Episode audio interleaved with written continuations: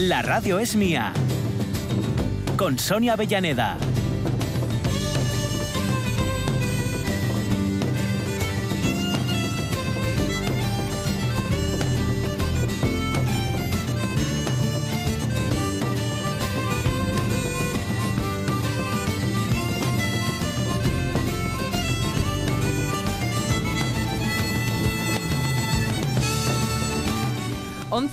Y 8 minutos. Segunda hora, la última segunda hora de este año. Me encanta ese día porque es lo último de lo último del acabose, del continuose de ustedes. Empezóse.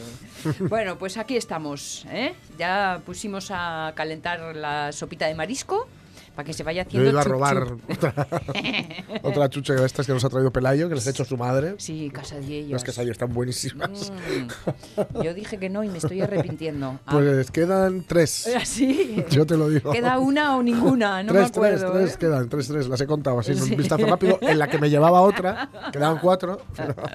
Ya, pero hace un poquitín, vi a Omar ir y venir. Ah. no sé yo Ah. si esto. No, no, entonces igual queda un papel chupado. Sí. De pronto todos estos papeles de nuestro entorno que están Sí. repegosos de Sí. azúcar, ya sabemos que, que vais siendo. Eh, quiero recordar, hemos prometido y lo cumplo, ese teléfono constante Sí. 24 horas todos los días, pase lo que pase, sea la jornada que sea, incluidas estas fiestas, para aquella persona que necesite de un empujón desde la Asociación Española contra el Cáncer. 900, lo que significa una llamada gratuita, ya sabéis. 900 100 036. 900 100 036, ¿vale? Bueno, Mm. ¿qué planes tenemos en esta última hora? Pues tampoco lo sabemos muy bien. No, última hora no, última hora no, penúltima, penúltima, sí. Está entrando mi la prisa ya. Que no lo sabemos muy bien. Vamos a hacernos una de fiestas, así como para empezar, ¿eh? en nuestro Facebook. ¿Qué planes tenéis? Por si os copiamos Ajá, algo interesante, claro. que por ahí va el asunto. Y también fiestas fallidas, podríamos llamarlo así. Luego, si vais a haceros una de San Silvestre y no venís entrenados de casa, ¿eh? y, y hoy es un, venga, vamos a hacernos unas risas, ya verás, voy a poner este gorro que cuando Sí. aprieto aquí sale la lengua, Sí, sí, sí. estas cosas para salir en la foto. Bueno, pues hay que tomárselo con calma, Eso con es. humor, con sonrisa y con calma. Y para evitar males mayores, tenemos cita con el presidente del Colegio Oficial de. Fisioterapeutas del Principado de Asturias. Pedro López. ¿eh? Corriendo, corriendo, vamos a finalizar el año. Mira, ayer, ayer escuchaba, eh, le han renovado el contrato a Joaquín, el jugador del Betis, Ajá. que se que tiene 38 años, creo, o 39, una Bueno, cosa así. Pero bueno, todavía. futbolista- No, no, uff, es Ah, muy ¿sí? veterano. Eso, y eso. está vale. jugando bien, además. Vale. Pero bueno, o sea, sí, ya sabéis que es así como. Tiene mucho gracejo, ¿no? Ah. Andaluz, pero de verdad. O sea, no, no, no, no impuesto. El tipo realmente es muy gracioso. Vale, vale. O, o- o tiene gracia de tanto en tanto. Y contaban ayer eh, una anécdota de, de él en los. Pues, el Vestuarios. vestuario y tal. Sí. Que Chávez, que me lo ha recordado, me lo ha recordado ahora, pues con la cosa de correr y de reflex y tal. Sí. Le- eh, que era echar un- una especie de lilimento en la Mm. ropa interior de los compañeros. Sí. Que dices tú, bueno, qué, qué tontería, ¿no? Pero no, es de estas cosas que están muy frías al principio y luego calientan. Sí. Entonces, dependiendo de la zona en la que lo echaras, pues cuando Sí. estás volviendo para casa, empieza a arder y te acuerdas de, de quien haya... Que son cosas que, mm, no- mm, bueno, un poco más heavy que esas son las cosas que por las que se hizo muy famoso en el vestuario, en el vestuario eh, Kini. Es verdad que tenía fama de sí. bromista. ¿eh? Sí, sí, sí. O sea que el linimento del que primero frío y luego calor. Sí, sí, sí, sí. mm. Justo lo, justo lo que ciertas zonas requieren. ¿no? Eh, sí, sí, exacto. Justo lo que más gusta. Eso lo he visto en un anuncio de la tele. Sí, sí. Venga, una de fiestas. Las 11 y 12 minutos.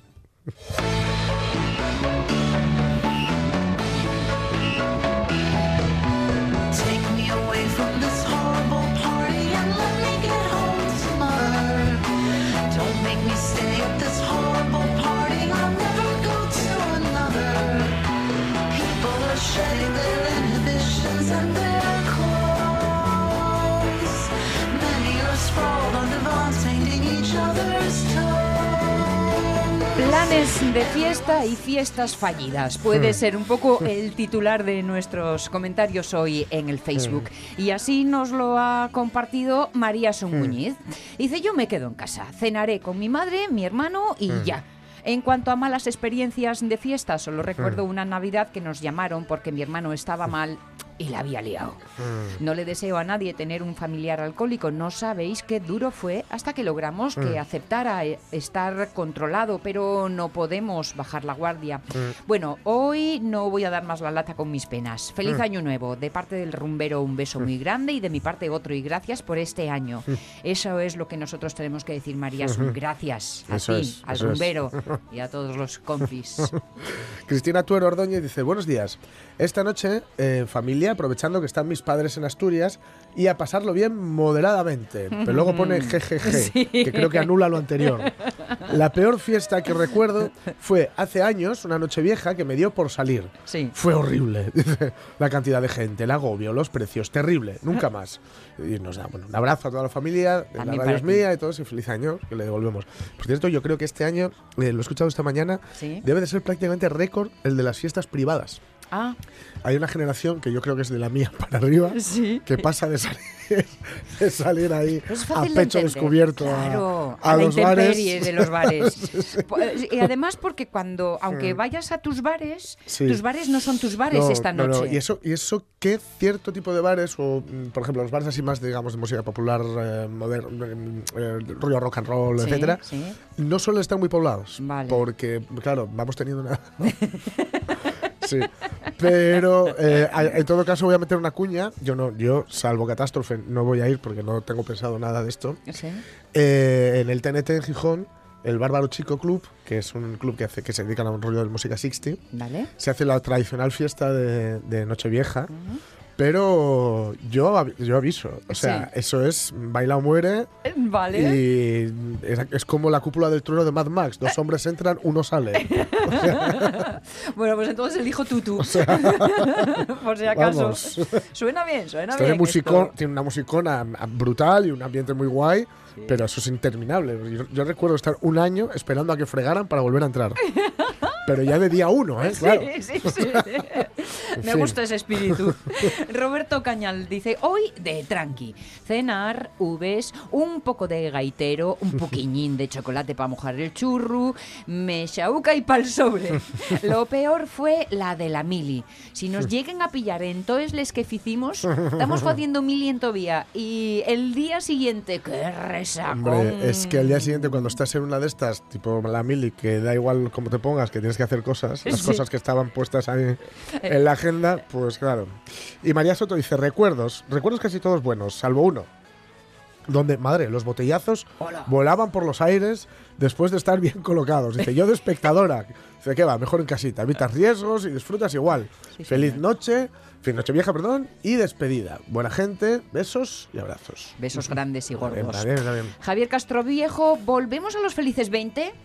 Bueno, a los 20 sí. Sí, lo de los felices, a ver cómo lo vamos 100 haciendo. años los años 20. Sí, Ahí lo sí, tienes. Ahí lo tienes. Pues oye, a mí no me importaría que volvieran a ser felices, aunque con otras connotaciones y de otra sí. manera. Fuer- fueron, digamos, la, la tregua. La tregua entre las dos tormentas. ¿no? la, verdad. la- la Primera Guerra Mundial recién terminada y, lo que, y lo que estaba por, por venir. De hecho, eh, tenía en mente hacer algo así.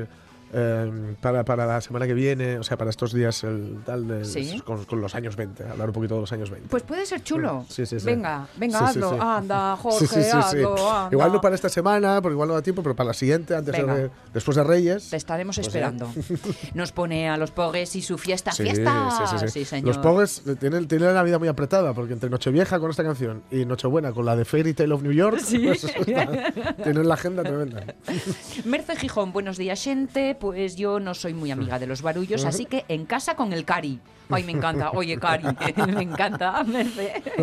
Eso sí, nos haremos nuestra cena favorita tranquilamente. Muy bien. Echo de menos aquellas nocheviejas cuando era pequeña que nos reuníamos los vecinos del bloque Anda. y cantábamos todos juntos como si fuéramos Qué familia. guay. ¡Qué chulo! Ahora ni siquiera sabéis cómo se llaman. Feliz en 2020 a todos Mm. y que nos traiga cosas buenas. Bien, que lo sea. Rubén Cardín dice, eh, buenas, este ya el último mensaje que vos mando hasta el año que viene. Las noches de juergue todos empiecen muy bien, pero no todos acaben igual. Los excesos no son buenos consejeros. Dice, feliz año, camaradas. Lo mismo para él. Y Ágara González Díaz dice, pues yo hoy de tranqui con la familia y una copita después.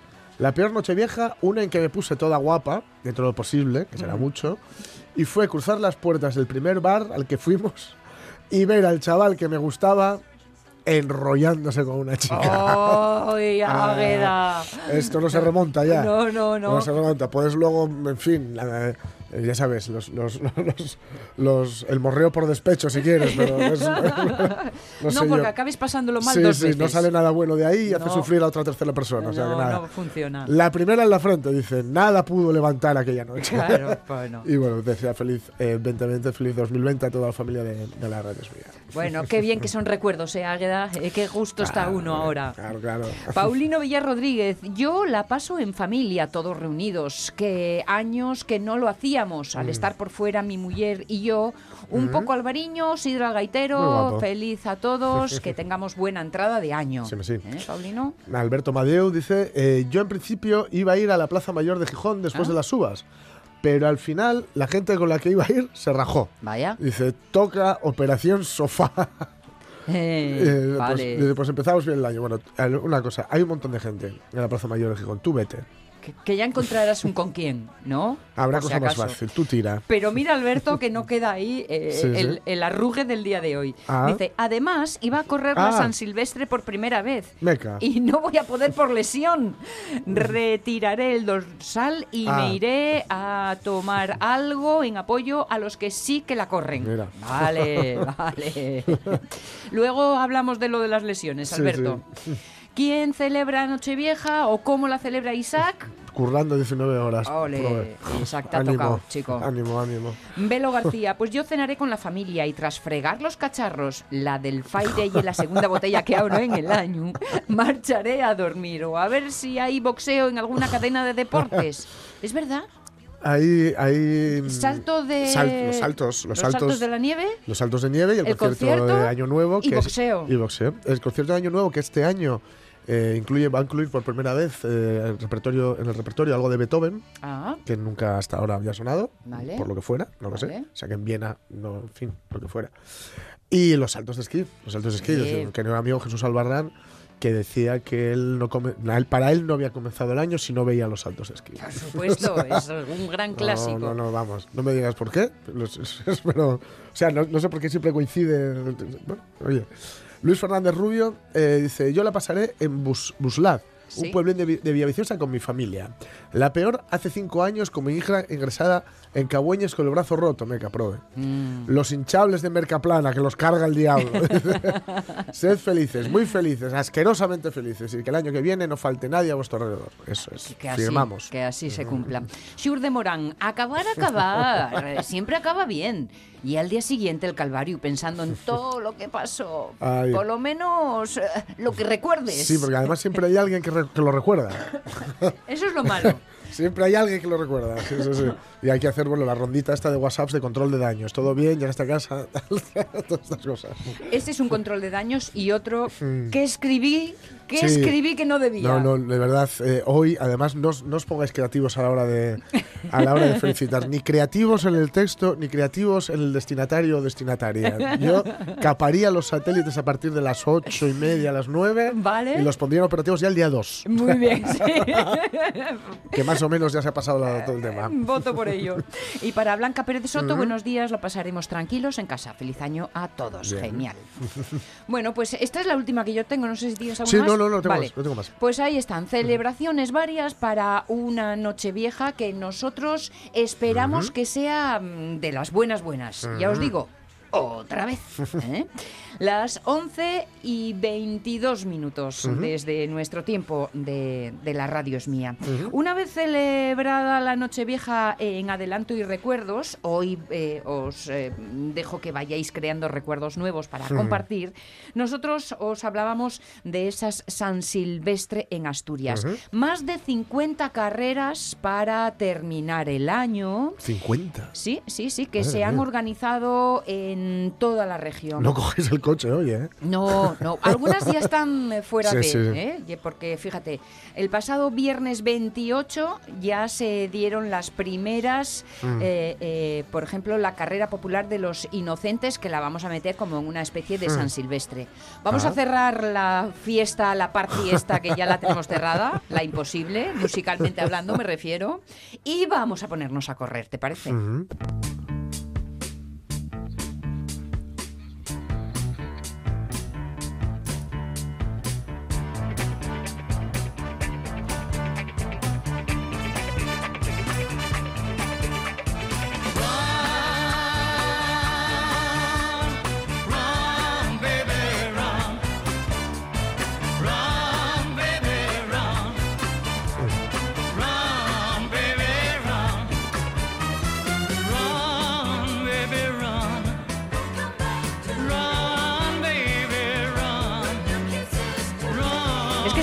Un repaso, 49 años, o al menos la cuadragésimo novena edición de la San Silvestre de Gijón, creo que es la más antigua. Estoy haciendo un repasín de todas Creo que porque sí. eh, eh, estoy aquí en una página de la nueva que las he puesto todas, todas.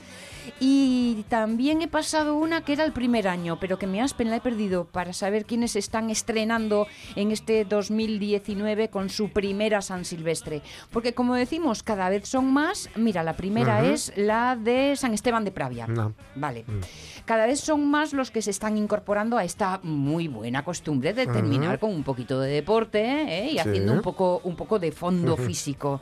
Pero claro, lo que no vale es querer hacerlo todo en una sola jornada, porque luego viene el tío Pepe con la rebaja y ay, meca que este tirón me lo va a impedir el bailarlo todo esta noche. Por eso hemos querido ponernos en contacto con el Colegio Oficial de Fisioterapeutas del Principado de Asturias. Su presidente, Pedro López, puede darnos algunos consejinos. Pedro López, ¿cómo estamos? Buenos días. Hola, ¿qué tal? Buenos días. Bienvenido. Igualmente, gracias. El ejercicio físico es algo que hay que hacer con cabeza, lo primero, Sí. ¿no? Además de con corazón, eh, poniéndolo a funcionar, hay que hacerlo con cabeza. Y no vale entregarse y querer darlo todo así, en una sola edición, ¿verdad? Bueno, sí, yo creo que la cabeza es importante para todo en la vida, ¿no? Pero a la hora de ponernos a hacer deporte y a la hora de esfuerzos físicos, bueno, de una determinada consideración, pues hay que tener prudencia. Y nosotros siempre decimos que, que, bueno, que la San Silvestre es una carrera popular que si se ah, eh, hace de forma lúdica, es decir, caminando desde la última posición y dar un paseo por la ciudad un poco rápido, pues está muy bien. Pero que, que no sea un motivo para hacer un esfuerzo que nuestro cuerpo no está acostumbrado, o que nosotros no estemos entrenados Mm. y demás, y tengamos un problema, una lesión o un problema de salud importante, ¿no? Vale. Porque si queremos correr así un poco, un poco ya con cierta gallardía, y da- eh, ¿desde cuándo deberíamos habernos puesto a entrenar? Claro, ese, ese es un poco el problema. Nosotros siempre decimos que esto sea eh, que sea la última carrera del año, no que sea no que sea la primera. Es decir, Vale. tenemos que tener una preparación. claro, tenemos que tener Buena una frase. preparación, un fondo físico y demás. Y yo considero que es uno- además son carreras que tienen una peculiaridad, que son carreras muy cortas. Son carreras de 4 kilómetros, 5 kilómetros. Sí. Entonces llevan ritmo, un ritmo generalmente bastante alto, generalmente fuerte. Entonces, queramos o no queramos, pues nosotros tenemos en nuestro ADN un nivel, un cierto nivel de competitividad Mm. y decimos, bueno, pues bueno, yo puedo ir como aquel que vaya. Claro. Y luego, pues, pues podemos tener problemas. Yo calculo que para preparar una San Silvestre de estas, una persona que no está acostumbrada a hacer ejercicio, mínimo de dos o tres meses necesitaría para tener un mínimo de tono físico para poder hacerla con ciertas garantías. Ujú. Porque esto de correr, aunque estemos dotados para ello, supongo que es el ejercicio físico más, más natural, eh, también tiene sus inconvenientes cuando queremos pasar de 0 a 100, del sofá a la carrera. ¿Qué, es, ¿Qué zona del cuerpo es la que más sufre? Generalmente en este tipo de carreras así cortas, lo que más sufre es nuestra musculatura de miembros de los miembros inferiores, es decir, de nuestras piernas. Vale. Suelen sufrir mucho los gemelos, la zona posterior de los, los cuádriceps, los isquiotibiales, la zona posterior suele ser la que más sufre. Entonces, lo que las lesiones que más habitualmente vemos en este tipo de carreras son lesiones musculares, lesiones pe- pequeñas, los picos pinchazos que nos dan y demás. Esos son, suelen ser siempre lesiones musculares y suelen ser las patologías que más se ven dentro de este tipo de carreras. También es bastante frecuente los esguinces, ¿por qué? Porque como hay tanta gente corriendo no vemos dónde pisamos y Ah. podemos pues pisar la típica baldosa que no está en condiciones, típico bordillo que no vemos, típica... ¿eh? Ese suele ser otro de los problemas que también, que también se dan en este tipo de carreras. Mm, Porque yo he oído alguna vez que esto de correr, bueno, pues entre otros inconvenientes, por ejemplo, el- además de que se ha cansado, me- el, el hecho del bote, que, que de alguna forma hace vibrar todo nuestro cuerpo, incluido todo nuestro, nuestro esqueleto, y que eso para las articulaciones, a partir de un determinado momento de la vida, igual no es la mejor idea. Sí, pues yo creo que además acabas de dar con la, con la tecla. Hoy, si, si alguno tiene tiempo y, y les recomiendo que vayan a correr, y si no, a, a ver la carrera, Vale. verá que la media de edad es una media de edad eh, no joven. Es decir, pensamos que es gente joven de 20, 25 años. No, no. Lo que vemos es gente de, como digo yo, en la crisis de los 40 y los Sí, sí, 50. Sí, sí. Entonces, ¿qué pasa? Que este tipo de, este tipo de, de- bueno, que hay gente que se mantiene muy bien y muy en forma y estupendo, ¿no? Pero ya cuando tenemos ya una determinada edad, 40, 50, yo lo digo porque estoy en ese tramo de edad, pues entonces pensamos que tenemos 20 años y no es así. Claro. Y nuestro cuerpo pues ya va sufriendo, bueno, pues un poco nos va acusando la edad. ¿Y qué pasa? Que obviamente pues tenemos más riesgos de tener problemas que una persona más joven que, bueno, la juventud divino tesoro, ¿no? Por algo, digamos. Que es para decirlo, vamos a ver, si, si haces ruido al, al levantarte y al sentarte del sofá, ¿cómo vas a ponerte a correr cuatro kilómetros? Exactamente. Pues si hace ruido tú, no tu Claro, cuerpo, claro. ¿no? Si ya eres de los de... vale, vale, vale. Problema. Claro que, fíjate, por, por darle un poco la vuelta a la moneda y arrimar la a nuestra sardina, me refiero a los de la edad, también Sí. es cierto que una vez eh, con fondo físico y entrenado, la edad es muy buena para las largas distancias porque se gana en resistencia, ¿no? Nuestro corazón tiene más potencia. Sí, eso es cierto. Es decir, eh, ver, con el paso de, de eso se ve muy bien, eh, por ejemplo, en los ciclistas. Un Ajá. ciclista, un ciclista cuando tiene 20, 25 años es muy rápido, pero en, en tipo Tour de Francia o en carreras de larga duración, de, Sí. de 15, 20 días, pues no desarrollan tan bien. En cambio, ¿qué tipo de ciclistas o qué edades de ciclistas desarrollan muy bien a esa edad determinada? Pues a partir de los 30, 32, 35 años, es cua- a- en esa edad es cuando mejor se está, porque, porque se tiene una resistencia mayor. Es decir, que con el paso de los años, hasta un límite, ¿eh? como todo, eh, ganamos en resistencia y perdemos en velocidad. Eso yo siempre pongo el ejemplo del fútbol. Es decir, un futbolista cuando tiene 20, 25 años eh, es un espectáculo verlo jugar. Y luego ya cuando va entrando a la treintena, pues ya van eh, jugando en otras zonas del campo que ya no, que ya no necesitan Sí. tanto esa velocidad explosiva. Y, bueno, eso pasa, por ejemplo, el ejemplo de Messi. Messi, Messi. cuando tenía 16, 20 años, cogía la pelota en el centro del campo, llegaba hasta la portería y ahora no, ahora que ya tiene 32 o 33, Claro. pues ya se queda en determinadas zonas del campo y ya nada, que ya suelta la pelota rápido. porque. ¿Por qué? Porque la, la velocidad con la edad sí se pierde y la Pues- resistencia se gana. se pierde. O sea que hay que elegir deporte en función del, del DNI. Exactamente, exactamente. Bueno, y si nos pasa algo, oye, un, un baño y masaje, como hacen los del fútbol que decían, hoy jornada de baño y masaje.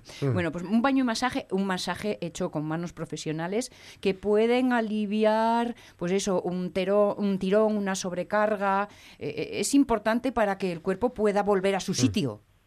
Sí, ese tipo de ese tipo de terapias, por ejemplo, están muy bien, pero siempre eh, posterior al, al ejercicio. Es decir, Vale. eh, el tipo de baño y masaje, por ejemplo, cuando los hacían los futbolistas, que Sí. antes era bastante frecuente, se hacía siempre dos o tres días antes del partido, nunca en el día en el día o el día anterior. Es decir, nuestro cuerpo necesita, nuestra musculatura necesita un descanso. Y este tipo de, de terapias que vienen fan- fantásticas, un masaje, o un buen, eso, pues unos buenos chorros, eh, determinada- en tipo talasoterapia, determinadas, Sí. determinadas este tipo de terapias, pues viene muy bien, pero siempre posterior al ejercicio. Hoy no, porque hoy me imagino que la gente se querrá salir a tomar algo y a celebrar la entrada del año, pero sí en los días posteriores, pues les podría, les podría venir fantástico, la verdad. Bueno, pues para el día 2, así en modo espíritu arrastrante, igual más de uno va, va apareciendo.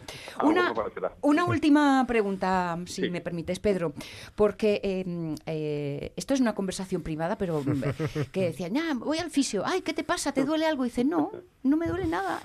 Yo voy a que me haga cosas, que me relaje, que me deje el cuerpo otra vez como mullidito y lo hago una vez al trimestre, oye, y me viene fenomenal. Eh, ¿Esto eh, es una buena idea o no?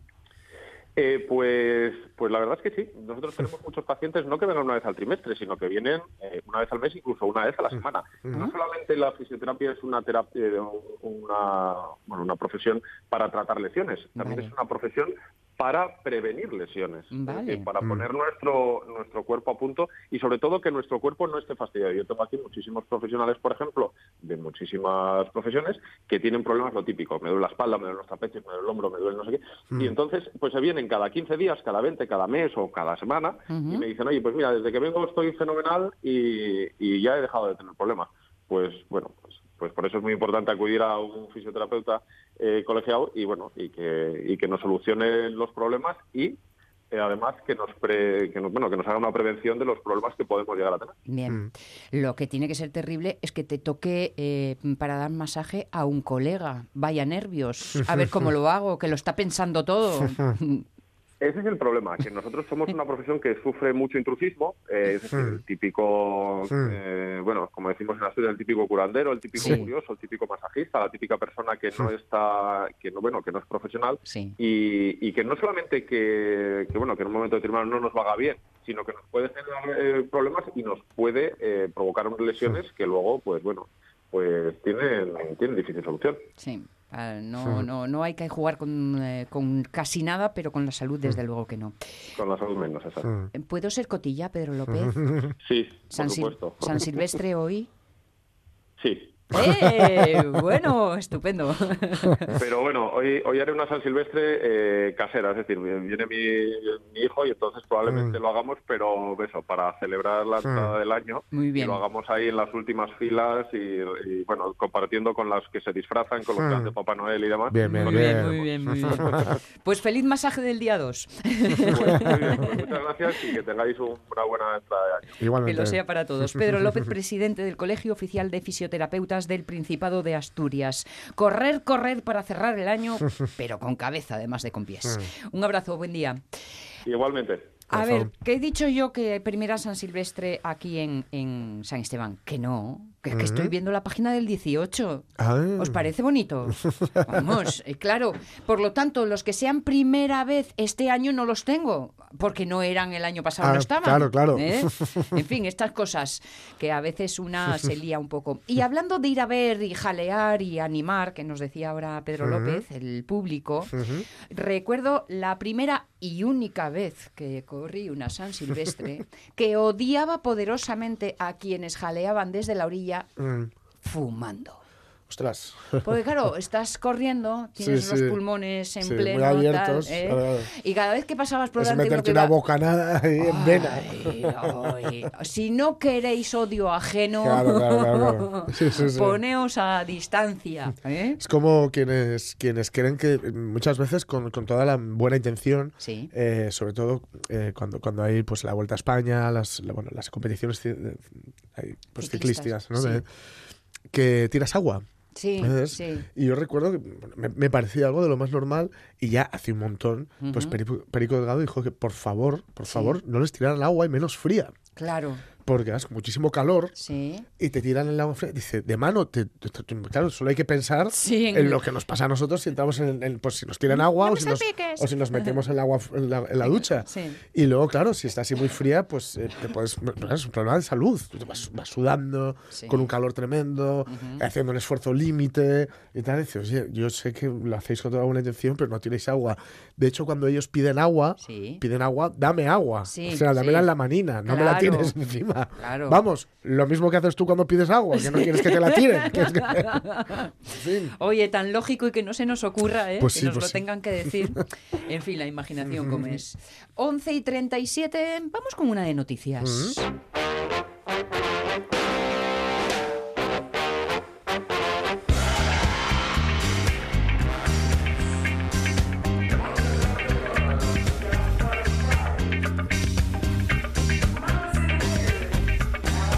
Que no hemos empezado el año y ya estamos pensando en los Reyes Magos. Pues sí, pues sí. Petit Vale. Pop actuará sobre una carroza en la cabalgata de Gijón.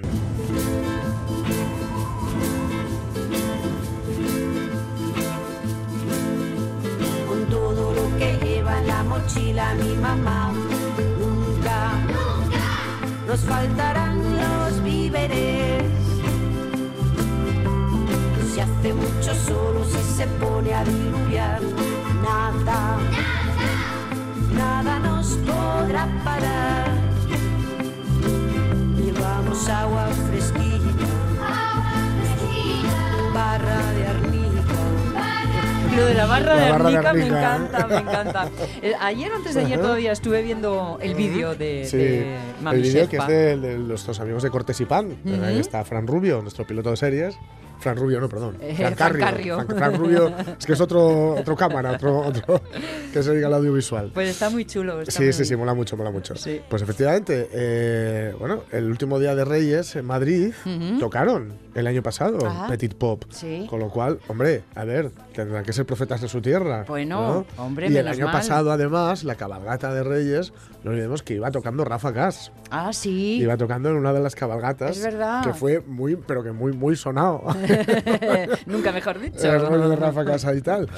Y esta vez yo he de decir que sé alguna que otra sorpresilla más, porque hablando con, con Cristina Jareño, que es Mm. Que información tal, privilegiada. pero esta la hicieron pública porque es que se les iba a escapar. Además, eh, ya es Petit Pop, les hace muchísima ilusión. Sí. Y que tenía muchas ganas de contarlo, entonces les pidieron, venga, dejadnos que lo contemos esto. Bien. Aparte que, a ver, eh, es muy complicado con el contacto con el montón de criaturas que rodean a Petit Pop mantener este secreto. Pues sí. o sea, es muy complicado, ¿no? Han sacado single y vídeo, que es este Mami Sherpa que, que está sonando aquí por detrás, donde Sí. van enumerando todas las cosas con las que cargan las mamás, ¿no? Sí. Que es una cosa, claro, súper loca. Está muy bien, me hace gracia el bocadillo y el de repuesto. Y el de repuesto. el bocadillo de repuesto también, ¿no? El vídeo está rodado enteramente en, en Cinovilla, por cierto, que está bien porque además, eh, bueno, pues eh, Mar, eh, una de las, de las integrantes de Mar Álvarez, una de las Sí. integrantes de Petit Pop, también a la sazón de Paulín La Playa, Sí. es playa, está, es de Cimavilla toda la vida.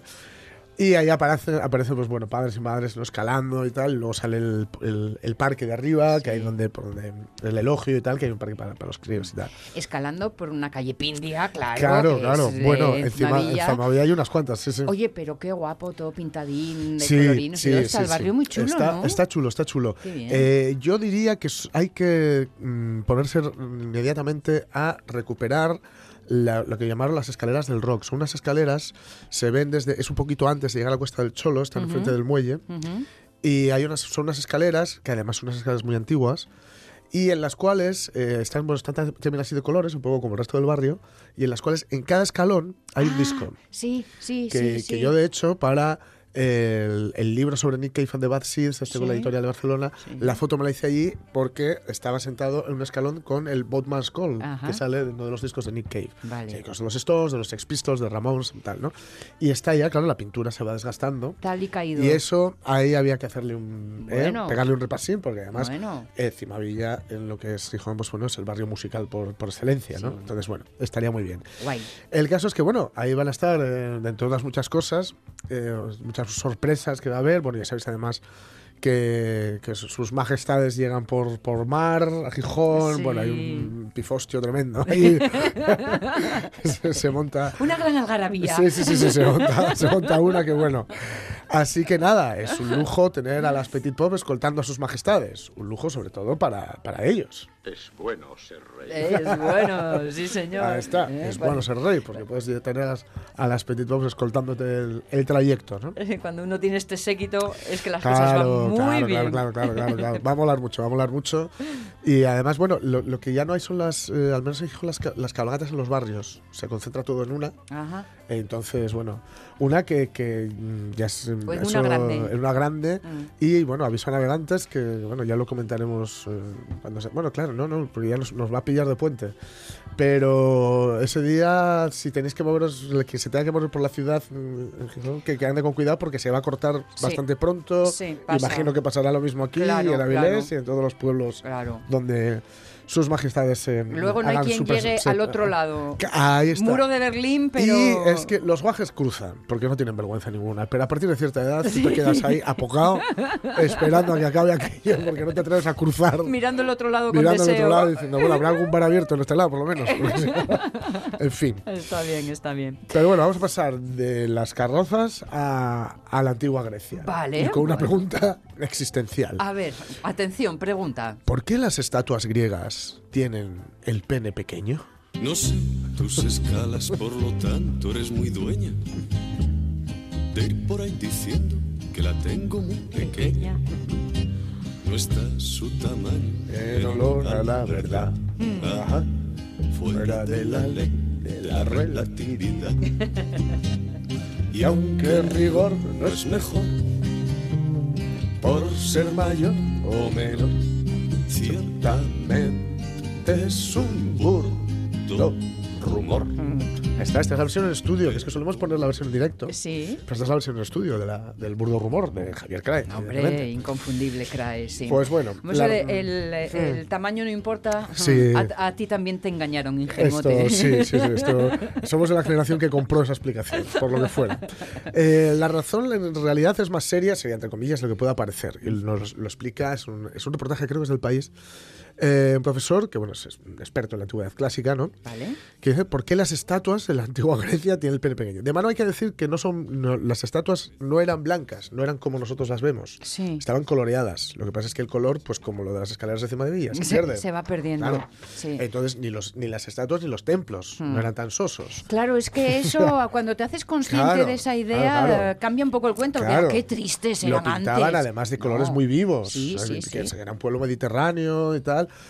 Ya ves Eh, el, el prerrománico en Asturias, que se hizo esa eh, recreación claro, de las pinturas sí. y de pronto. ¡pua! Claro, claro.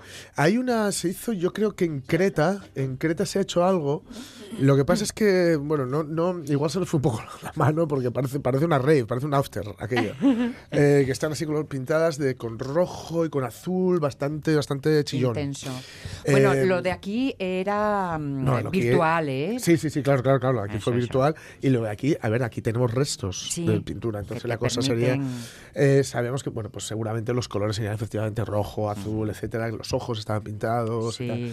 Pero bueno, eso Yo de te- mano. Tengo unos libros muy chulos, Ujú. de Roma, de Pompeya, de tal, Sí. que tienes la foto Sí, de lo que estás viendo y luego con papel cebolla Claro, te lo pone encima, te ¿no? pone encima Claro. y dejando los huequitos Claro, de claro, lo que aún se mantiene en pie. Más chulo eso. es- Está muy bien eso. Eso es virtual digital. Sí, sí, sí, sí, efectivamente. Pues entonces de mano. Digital no, era- no, analógico, perdón. Analógico, sí, sí. Eso. Bueno, digital también porque hay que pasarlo con la mano. Bueno, O eso sí. eh, de mano no eran blancos las estatuas, ¿no? Vale. Y luego, ¿por qué? ¿Por qué tienen el pene pequeño? Dicen, ¿no? Si está todo, además, les vemos son unos tipos muy fornidos, Sí. muy, bueno, ya se ha visto esto, las proporciones, las siete cabezas, ¿no? Que sería un poco la proporción ideal del cuerpo, etcétera, ¿no? Dice, en la antigua Grecia, un pene pequeño era un aspecto codiciado por el macho alfa. ¿Ah, Es sí? decir, por los, en fin, ¿Cómo, estos. cómo cambia el cuento? Efectivamente, sí, sí, claro. Es decir, que también los- lo, lo explica un experto Vale. vale. en la antigüedad clásica, Andrew Lear, que es profesor en Harvard, en Columbia y en Nueva York. eh, en fin, dice, hay un contraste entre los genitales masculinos sin erección, porque eh, hay que decir que hay muchas rep- representaciones, lo que pasa es que no se suelen poner los libros de texto porque Sí. somos de un monje gato que mata. Eh, hay eh, representaciones de, de hombres con- y mujeres, sí, pero bueno, eh, que están bueno, no est- manteniendo relaciones sexuales Sí. y hay hombres con, con el pene erecto, etcétera, etcétera. Lo que pasa es que, bueno, ya digo, las estatuas no, también es un poco cantante, ¿no? O sea, Ya. no sé, para colgar la toga estaría muy bien, pero para otra cosa no, lo, no le veo yo utilidad, que eso se rompe enseguida, ¿no? Pero, eh, ¿por qué? Eh, ¿Quién suele tener, si lo pensamos, los, los penes erectos en las estatuas, en las pinturas, etcétera? Los sátiros Ajá. los sátiros, es decir, los, esos seres míticos Sí, que pues, sí. tienen un, un carácter despreocupado, borrachos, lujuriosos, etcétera. Es decir, eh, representan a un hombre o un tipo de hombre no ideal. Es decir, porque el hombre griego era un hombre que podía eh, controlar sus instintos. Claro. Tenía que poder controlarlos, ¿no? Lo que luego eh, heredarán los, los romanos, ¿no? Sí. Esto, la, la sedatio y tranquilitas, que luego decía Terry Pratchett en Mundo Disco, ¿no? La calma y tranquilidad, el poder ser un hombre que no estuviera dominado por sus instintos, porque eso es una bestia, no es Claro. un hombre, ¿no? Y en este caso no digo ser humano, es un hombre, porque ya sabemos que tenía muchas cosas, pero misógenos bastante Hmm, también, ¿no? hmm. Entonces, lo que hacían era precisamente representar a, esos, a ese ideal con un pene pequeño o al menos que no fuera una erección porque entonces sería una cosa como que, ¿veis? Es un tipo que, Claro. eh, aun, aun físicamente siendo muy potente, es capaz de dominar sus instintos. De ¿no? alguna forma representaba un instinto dominado. Eso entonces. es, eso es, lo cual te, digamos, te pone, pues eso, un escalón o varios escalones por encima de, de los animales, ¿no? Eh, lo decía Aristófanes, el, Aristófanes es un, es un escritor, escribía comedias. el- este es el que, el que, bueno, le puso de vuelta y media a Sócrates, por ejemplo, en las nubes, creo que era. Eh, bueno, era un, tipo muy, muy, muy fino, ¿no? con una ironía bastante. Bueno, ironía, ¿no? Hay, hay mucho trazo grueso también en, en- en las comedias griegas, ¿no? Hiriente e incisivo. Pero en las nubes, precisamente, él decía pecho sano, anchos hombros, lengua corta, glúteos fuertes y miembro pequeño. Ole. Esto es lo que para lo que tenía él El canon ideal, de- el canon del hombre clásico, era este. Lo, voy a repetir. Pecho sano, anchos hombros, lengua corta, glúteos fuertes y miembro pequeño. Ahí está. Ahí está. Qué listos eran los griegos. Estos eh, griegos que, como tú dices, luego se lo dejaron todo en manos de sí, los luego Roma hereda romanos, un poco, ¿eh? ¿no? Todo el tema. Y, y- y mira, es que fíjate, me he encontrado una noticia que habla del... que complementa. Que complementa, sí. que habla del Miguel Ángel, esto, que habla del David Del de David. Miguel Ángel, Mm. ¿eh? y que explica, pues eso, todo la de la perfección del Sí. cuerpo humano representado por Miguel Ángel. Y eh, déjame que lo lea textualmente Sí, sí, sí. para no perder detalles. El artista Mm. plasmó una característica anatómica del cuello 100 años antes de ser descubierta. Y Toma. Lo cual habla de un gran conocimiento del cuerpo humano por parte de, de Miguel Ángel. Y es la vena yugular, está aquí. Lo que pasa es que, claro, como Sí. el, el David está ahí empericotado Claro, arriba es que no, se- no es fácil verle la yugular. a- claro, a es que queda ahí un poco como, como escondida. Eh, se trata de una vena que se hace visible cuando está distendida y esto sucede cuando el cuerpo está preparado para la acción.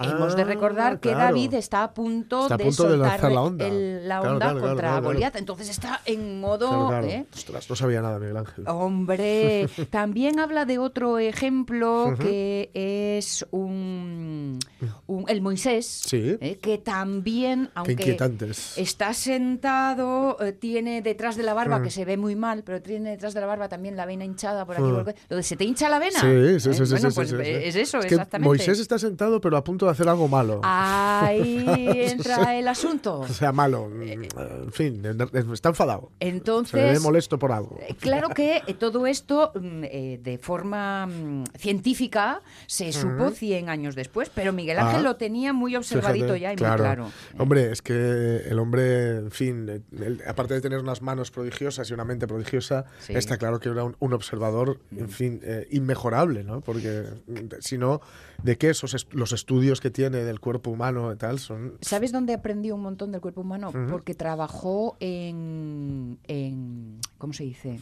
En un cementerio, Ah, diseccionando veo. cadáveres. Ah, Así ah. que los manejó bien de cerca, Sí. de chavalín, de muy chavalín, por lo visto. Sí, sí. Bueno, esto era una, una ventaja que luego seguramente sería imposible años más tarde, porque luego la iglesia prohibió Sí. la manipulación de los cadáveres y tal. Y, cierto, sabes es que, bueno. Eh, un- Miguel Servet, si no recuerdo mal, fue uno de los, eh, de los damnificados por un, esto, ¿no? un gran parón en el conocimiento por sí, no sí. poder hurgar. Claro que otra pregunta que se puede hacer uno, ya que hablábamos de mm, los perendengues, es por qué David no estaba circuncidado. Pero esa Ya, puede sí, ser otra sí, conversación. Sí, sí, sí, sí, ¿no? sí, cierto, cierto. Siendo judío como era. Claro, las cosas que pasan en la vida. Nueve minutos para el mediodía, para las doce. Sí. ¿Hacemos una de romanos ya sí, que estamos ya en que eso? estamos en plena historia antigua, pues nada. Pues una de adelante, romanos, una de sí, sí. romanos.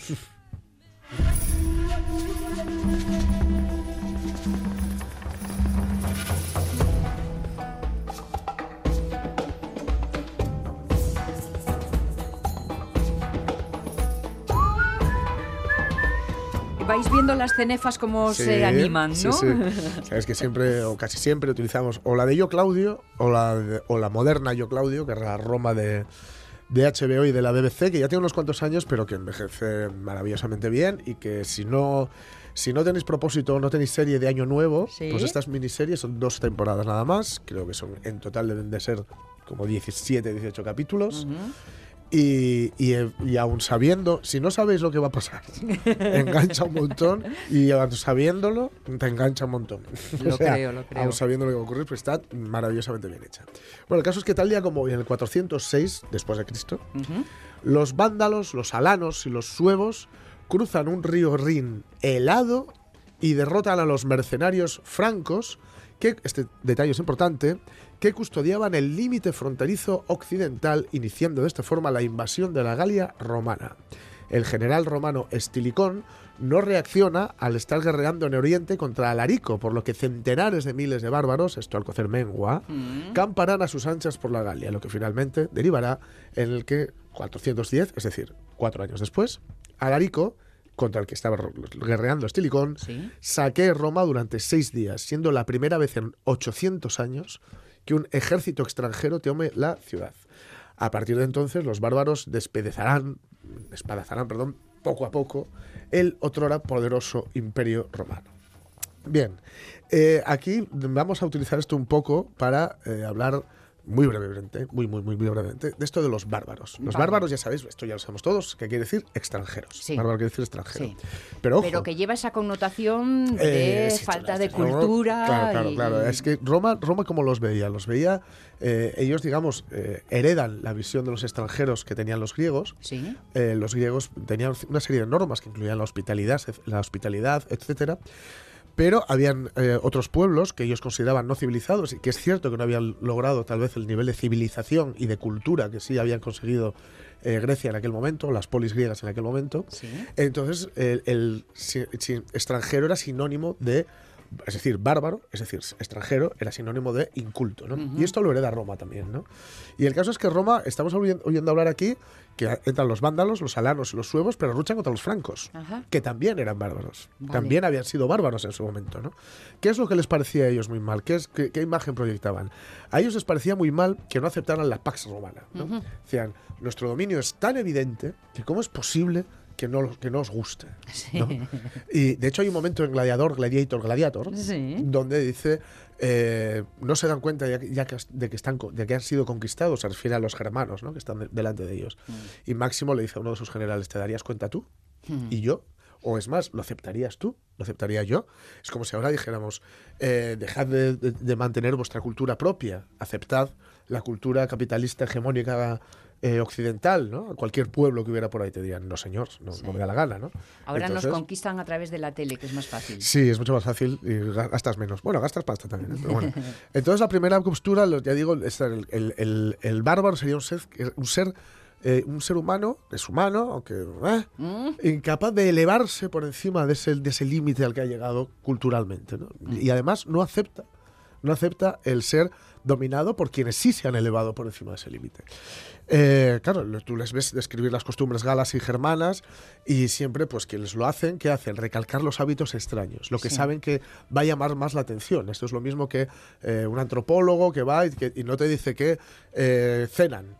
Cenar todo el mundo cena, ¿no? O, o comen, o desayunan. Sí. Sino comen arañas. Ah, Ya. Ay, meca, meca, tal. Bueno, pues, del mismo modo, esto lo explica muy bien Marvin Harris en Bueno para Comer. Sí. Del mismo modo, tú le pones delante a alguien de estos que come arañas, te ves que, que te ve comer un centollo y te dice, pero qué asco. Lógicamente. Porque, que por cierto es una araña, pero bastante más grande. Sí, sí, sí. O sea, Pero limpita, que viene del mar. Claro, eso sí. Entonces, sí que es, es cierto que además, claro, nosotros conocemos a los bárbaros, o mejor, y los propios romanos, el pueblo, pueblo romano, conocía a los bárbaros a través de lo que les contaban quienes estaban allí, que normalmente tenían ciertos intereses. Por ejemplo, Julio César pues, re- des- eh, destacaba lo belicosos que eran los galos, porque entonces era más difícil, eh, o mejor dicho, era más grande su hazaña Claro, claro. al vencerlos. Pero te decían, pues, eh, pues, gente muy rara, no sé qué y tal. La segunda postura que había los utilizaban un poco para cuestionar la, digamos, eh, la propia cultura. Es decir, cuando no estaban conformes con su sistema político y con las condiciones sociales, entonces cuestionaban los logros de su cultura, ¿no? Y entonces miraban a los bárbaros y decían, mira a los bárbaros. ¿Qué prefieres, ser como estos? No, eh, o, o llegaban y decían, eh, la- claro, toda civilización tiene su lado negativo, porque cuando, cuando una civilización avanza, normalmente, esto lo explica el marxismo, y insisto, el marxismo no es solo una teoría política, es también una teoría eh, que tiene que ver con la historia, el materialismo histórico, que digamos está aceptado, ¿no? o, o comúnmente aceptado, o generalmente aceptado. que habla de cierta lucha de clases, etcétera. Entonces, efectivamente, los bárbaros, digamos, un pueblo bárbaro, un pueblo germano, seguramente eh, tenía una, eh, una organización más horizontal que Roma, que sí que era una sociedad de clases. Vale. Entonces, cuando una clase no estaba conforme, decía, mira a los germanos, qué felices son. Ya, ya, ya. ya. Y todos viven en una cosa horizontal, etcétera, etcétera. Lo cual es una falacia argumentativa tan gorda como la primera. Ni- Vale. Ni, locos, o sea, ni, ni toscos, ni tampoco la Arcadia feliz. Esa gente tenía una vida muy complicada. Y también había momentos que decían la civilización no llega también a la relajación de los costumbres. Bueno, esta cosa la Roma la tenía como muy interiorizada. eh, o fue teniéndola muy interiorizada con el paso del tiempo. Esto de decir, a nosotros nos llevaron, eh, nos llevó a lo más alto ser muy austeros, austeros, sobrios, romanos, como dice el Menur, y el dejar de serlo nos ha ido llevando a, a- a un sitio mucho peor. Entonces, digamos que, ¿qué es lo que se, lo que se hacía al final, normalmente? Eh, utilizar a los bárbaros para una cosa y para la contraria. ¿no? Es como soplarse las manos, para, para, para calentártelas y para enfriártelas. Sí. ¿no? De modo que, digamos que eh, si algo, y, y son muchas las cosas que tenemos que aprender, tanto de Grecia como Roma, por ejemplo, Tácito los usaba para hacer una crítica de la sociedad de su tiempo, porque ponía su ansia de, su ansia de libertad al servilismo de los senadores al príncipe, decía, mira, los, los bárbaros como quieren luchar por su libertad, pero también eh, otros presentaban a los bárbaros como pueblos, en fin, eh, ya digo, absolutamente deleznables, ¿no? Eh, ya digo, si lo intentamos, lo- los, los usaban para una cosa y para la contraria. Y también hay que decir que es muy difícil, o mejor dicho, es muy peligroso definirse a partir de contrarios, Vale. a partir de los otros, de Sí, las otras. sí. O servirse de estos para alcanzar nuestros fines, ¿no? Nuestros fines políticos muchas veces, o nuestras ambiciones personales. Roma cayó por muchos motivos, entre otras porque debía hacerlo. Cinco mil de mis hombres están en el frío barro. Tres mil aún sangran por sus heridas. Dos mil jamás abandonarán ya este lugar. No quiero creer que lucharon y murieron por nada. ¿Y qué quieres creer, Máximo? Que han luchado por ti y por Roma. ¿Y qué es Roma, Máximo? He visto mucho del resto del mundo. Es brutal, es cruel y oscuro. Roma es la luz. Roma, es la luz. la oscuridad está ahí fuera, Claro, claro, claro. como Tened- la verdad. Eso es, tened cuidado ahí fuera, como decían en, en, En, eh, Expediente X. No, en Canción Triste Hill Ah, Street. no, tened, Tened cuidado. ahí sí, fuera. sí. Bueno, nosotros vamos a tener cuidado. Aquí dentro. Aquí dentro, que es donde está el verdadero peligro. Ahí fuera, la información, las noticias, las 12.